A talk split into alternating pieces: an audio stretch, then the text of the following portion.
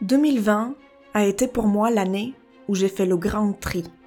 L'année où je me suis repliée sur moi. L'année où je suis retournée vers moi. Ce fut l'année où j'ai concrètement arrêté toute activité qui me prenait de l'énergie, le peu d'énergie qui me restait en fin de l'année d'avant. Disons que j'avais combattu dans une guerre durant plus de sept ans, et une fois la guerre finie, je tombais en m'écroulant littéralement par terre.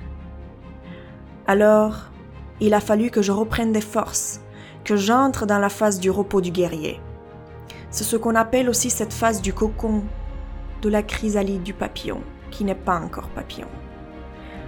Alors, les occasions se présentaient à moi les unes après les autres. Parce que j'avais décidé au fond de moi que cette fois-ci, il s'agit de moi. Et ce n'est pas un acte d'égoïsme, c'est un acte d'amour de soi.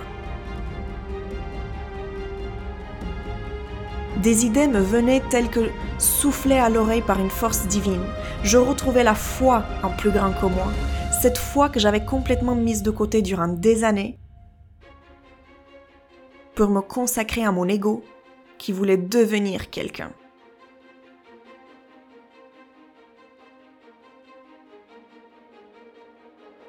Et il a réussi.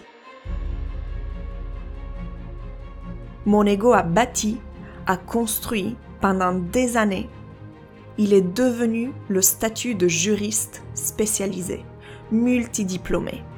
Il a accédé à des hauts postes de pouvoir à très grande échelle. Il a travaillé dans la cour des grands. Il se sentait important. Il se sentait quelqu'un.